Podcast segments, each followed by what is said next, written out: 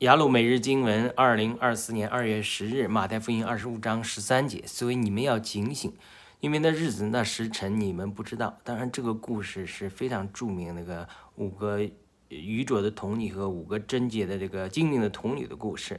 呃，五个聪明的童女里面有油，五个愚拙的童女里面没有油。他这里要警醒，我今天的感动是要警醒。警醒是什么？就是说，其实我们不能忽视日常的事物，每天的读经啊，每天的祷告啊，每天的与神的亲近啊，这样它就是点灯加油。当我们忽略了日常的这种实行，呃，活在一种假象里，就好像被温水煮青蛙一样。当慢慢温度升高的时候，青蛙就被杀死了。